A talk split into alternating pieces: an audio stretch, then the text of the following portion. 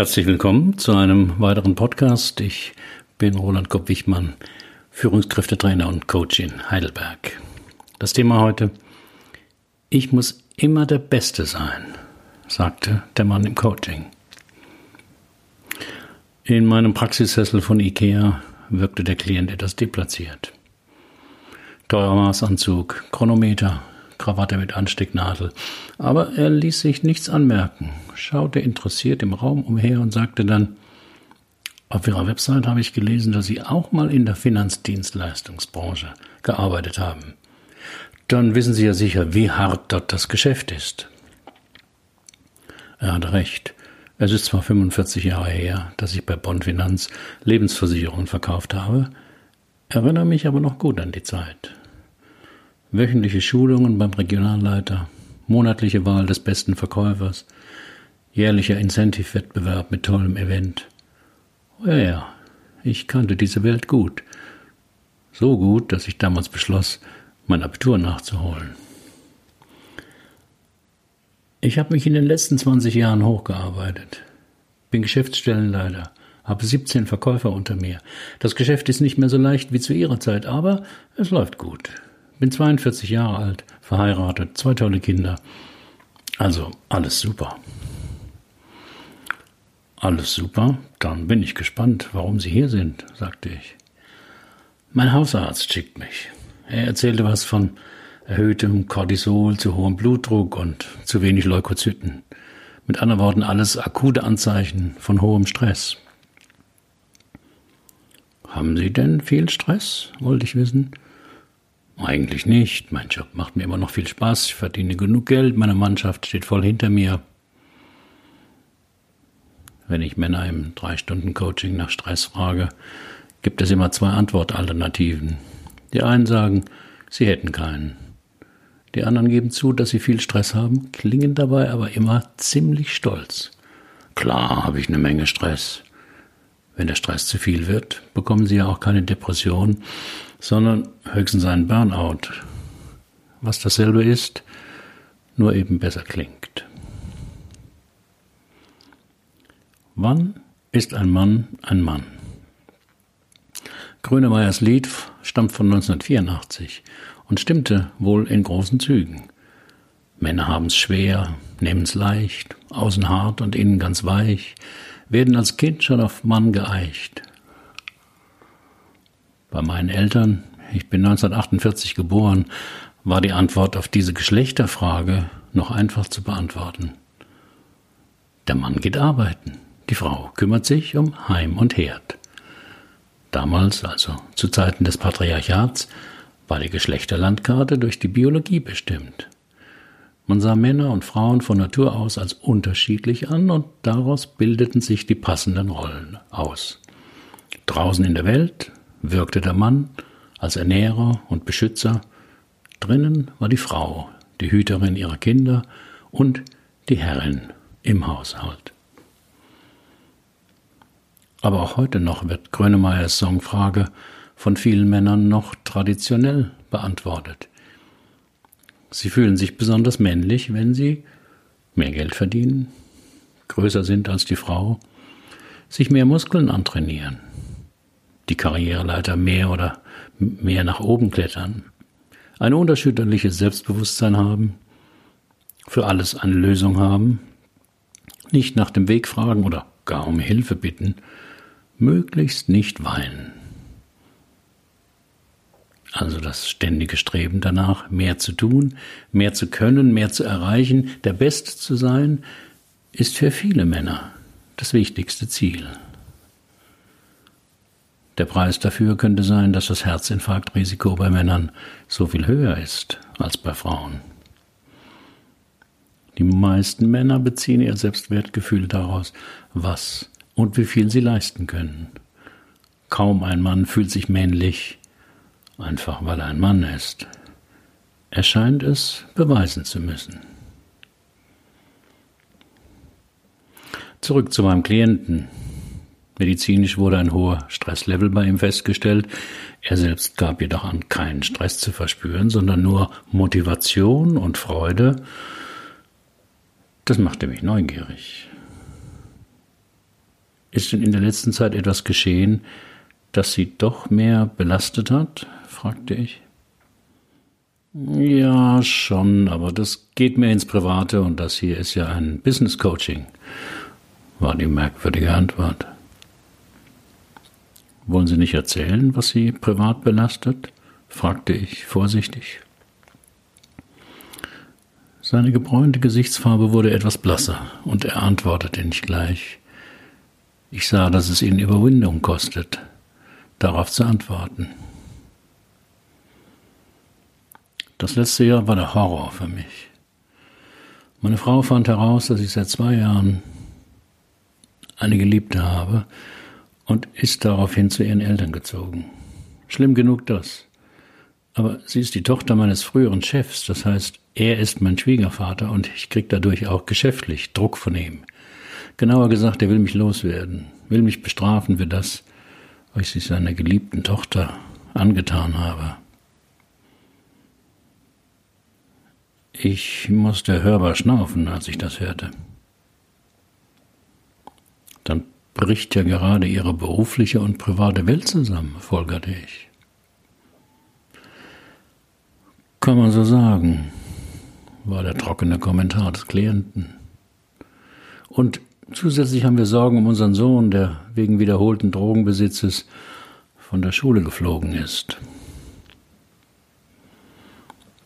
All das berichtete Hans B. mit unbewegter Miene. Ich hingegen spürte ein flaues Gefühl im Magen.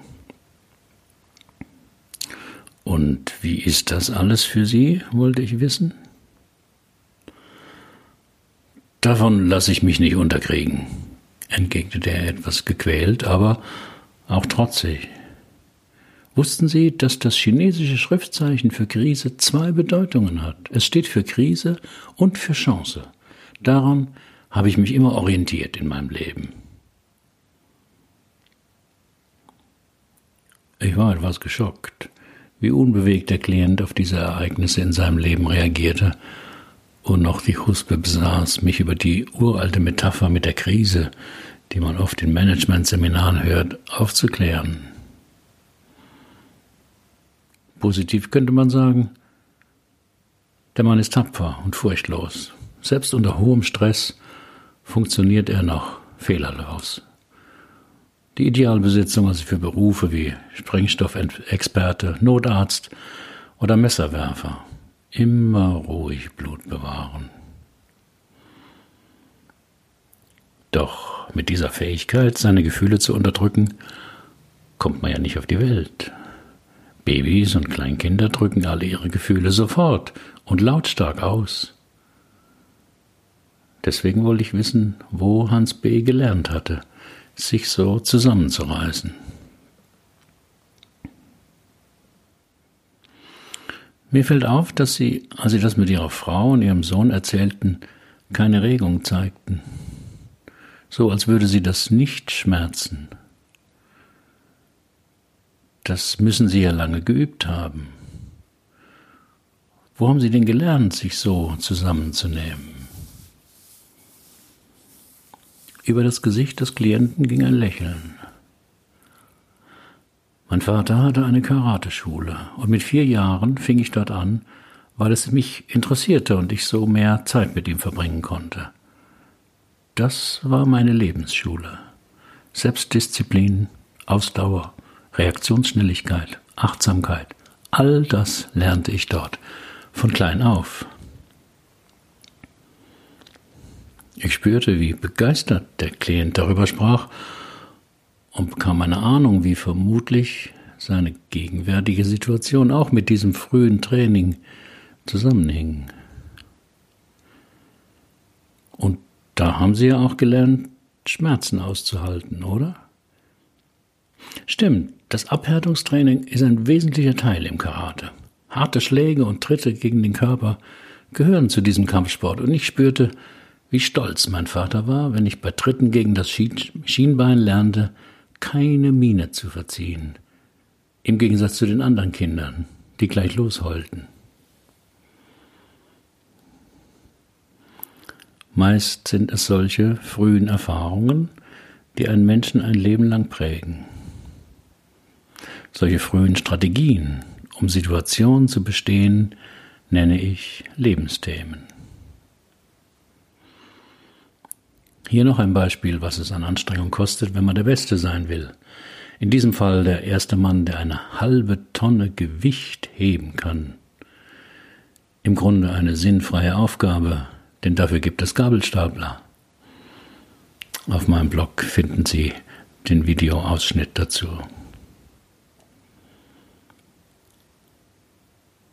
Wenn man immer der Beste sein will oder muss, Menschen mit diesem Lebensdrehbuch wirken so, als hätten sie alles im Griff. Sie durchleben eine Kindheit und Jugend mit großem Erfolg, tun immer etwas Bemerkenswertes in der Schule und übertreffen andere. Sie sind dazu in der Lage, all dies zu erreichen, weil sie früh gelernt haben, ihre Ängste abzuspalten. Man sieht ihnen überhaupt nicht an, dass sie zu den ängstlichen Typen gehören. Doch es fällt auf, dass sie viele Listen machen, dann nochmal neue Listen machen, die Dinge ständig in ihrem Kopf durchgehen. Und nichts ist jemals gut genug, bis es das Beste ist. Für sie gibt es keine andere Wahl, als sich zu übertreffen, denn weniger ist einfach inakzeptabel. Sie denken nur in Schwarz-Weiß. Entweder Sieg oder Niederlage. Dazwischen gibt es nichts für sie. Wenn Sie eine neue Aufgabe bekommen, wollen Sie alle mit Ihrer Arbeit beeindrucken und so viel wie möglich übernehmen. Wenn Sie neue Menschen kennenlernen, schauen Sie vor allem darauf, wie der andere Sie wohl wahrnimmt, um sicherzustellen, dass es genau so ist, wie Sie es wollen. Alles, was Sie tun, muss das Beste sein, denn schon in der Familie zählte meist nur das Beste. Also muss man diesem Ziel sich verschreiben und die Angst, nicht der Beste, also ein Versager zu sein, verdrängen.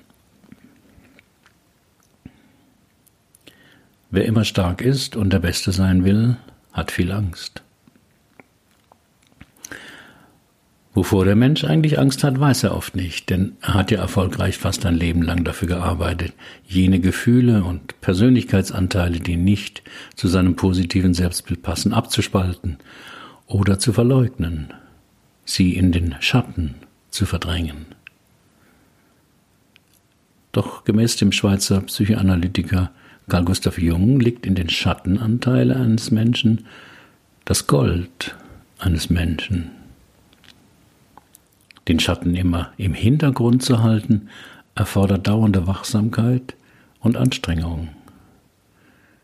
Erst durch die Integration der abgelehnten Anteile kann ein Mensch authentischer und kraftvoller durchs Leben gehen. Durch Erfahrungen in Kindheit und Jugend entwickeln sich Persönlichkeitsanteile, die der Mensch nicht so gerne nach außen zeigt. Man erlebt und hört vielleicht öfter Aussagen wie Sei nicht so neugierig. Du bist sowas von egoistisch. Glaubst du, du bist was Besonderes? Erst die Arbeit, dann das Vergnügen. Denk erst mal nach, bevor du den Mund aufmachst. Oder wie im Falle meines Klienten, zeig niemals, wenn dir was weh Die abgelehnten und unterdrückten Gefühle und Impulse können Teil des Lebensthema werden. Das wollte ich Hans B. erfahren lassen, und zwar durch ein kleines Experiment in Achtsamkeit. Ich bat ihn, es sich bequem zu machen und die Augen zu schließen. Dann sagte ich zu ihm, ich bitte Sie mal den Satz zu sagen, ich muss nicht immer stark sein. Wenn ich einen solchen Satz vorschlage, den der Klient sagen soll, bin ich darauf vorbereitet, dass wir mit seiner Abwehr in Kontakt kommen. Das können heftige Gefühle sein, wie Trauer oder Wut, oder ablehnende, skeptische Gedanken wie stimmt nicht oder schön wär's. Auf diese Weise erlebt der Klient, dass er in Kontakt mit einer abgelehnten Schattenseite von sich in Kontakt kommt. Das Ausmaß der Abwehr zeigt auch, wie sehr dieser Teil abgelehnt oder verbannt wurde. Bei Hans B. erlebte ich eine Reaktion, die ich so in einem Coaching noch nie erlebt hatte. Sein ganzer Körper fing an zu zittern. Minutenlang. Als ich ihn fragte, wie seine innere Reaktion war, antwortete er nicht. Da war nur dieses Zittern. Nach zehn Minuten hatte er sich wieder unter Kontrolle. Noch etwas blass berichtete er, es sei ihm vorgekommen, als hätte sich durch das unwillkürliche Zittern, das er nicht unterdrücken konnte, ein jahrelanger Panzer gelöst. Und er fühle sich jetzt sehr gut. Als Kind sagte mir mein Vater immer, bei allem, was du tust, muss man die Nummer eins sein. Das habe ich immer angestrebt. Aber dabei stören natürlich Gefühle. Man ist mal müde oder hat keine Lust. Aber immer stark sein und mich abzuhärten, habe ich ja früh im Karate gelernt. Und es hat sich auch ausgezahlt. In gewisser Weise war ich erfolgreich.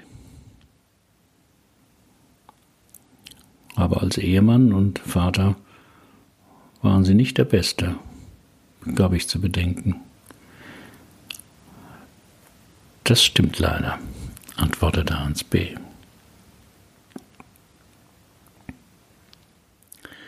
Lebensthemen erfordern immer eine Verhaltensstrategie und einen psychischen Preis. Wer gelernt hat, nett zu sein, um Zuneigung zu bekommen, muss seinen Ärger verstecken.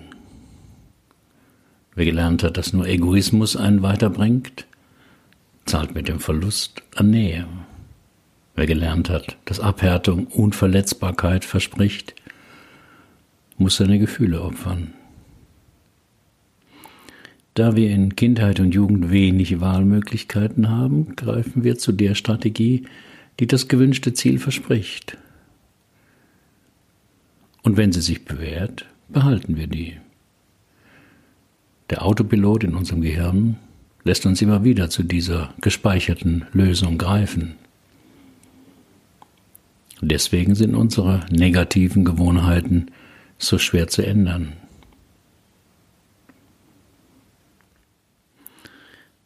Wenn in meinem Drei-Stunden-Coaching der Klient sein Lebensthema emotional erlebt, ist das meist eine große Erschütterung.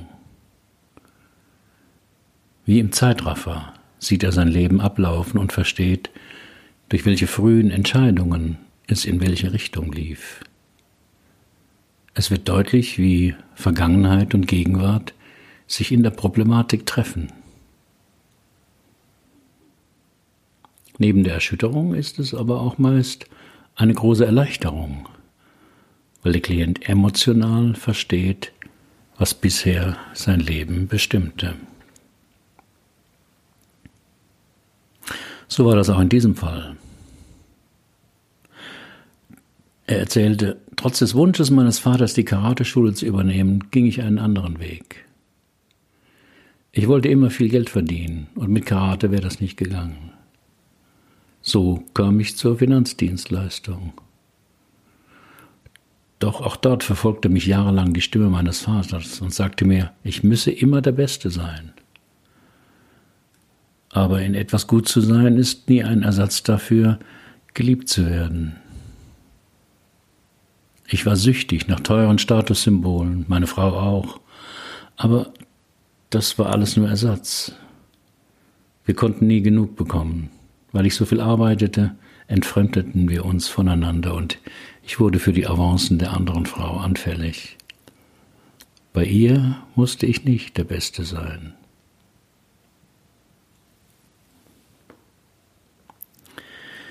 Wie kann man etwas in seinem Leben ändern? Diese Frage höre ich oft.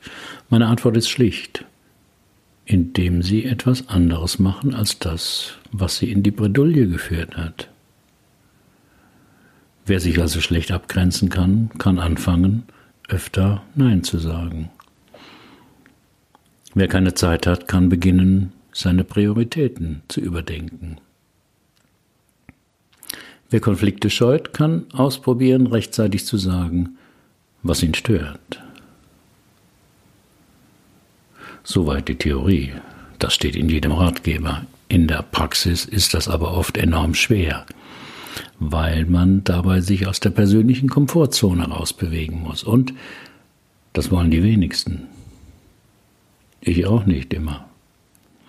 Denn außerhalb der Komfortzone ist es ungemütlich anstrengend, beängstigend. Trotzdem gibt es keinen anderen Weg. Deswegen wollen ja die meisten Menschen nichts ändern. Aber alle Menschen wollen sich besser fühlen. Doch zum Besserfühlen muss man etwas anderes als das Gewohnte wagen.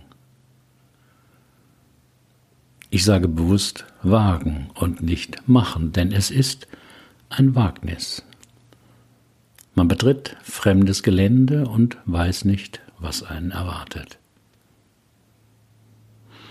Deswegen verwende ich die letzte Stunde im Coaching für die Umsetzung, wo wir gemeinsam überlegen, was der Klient jetzt konkret anders machen könnte.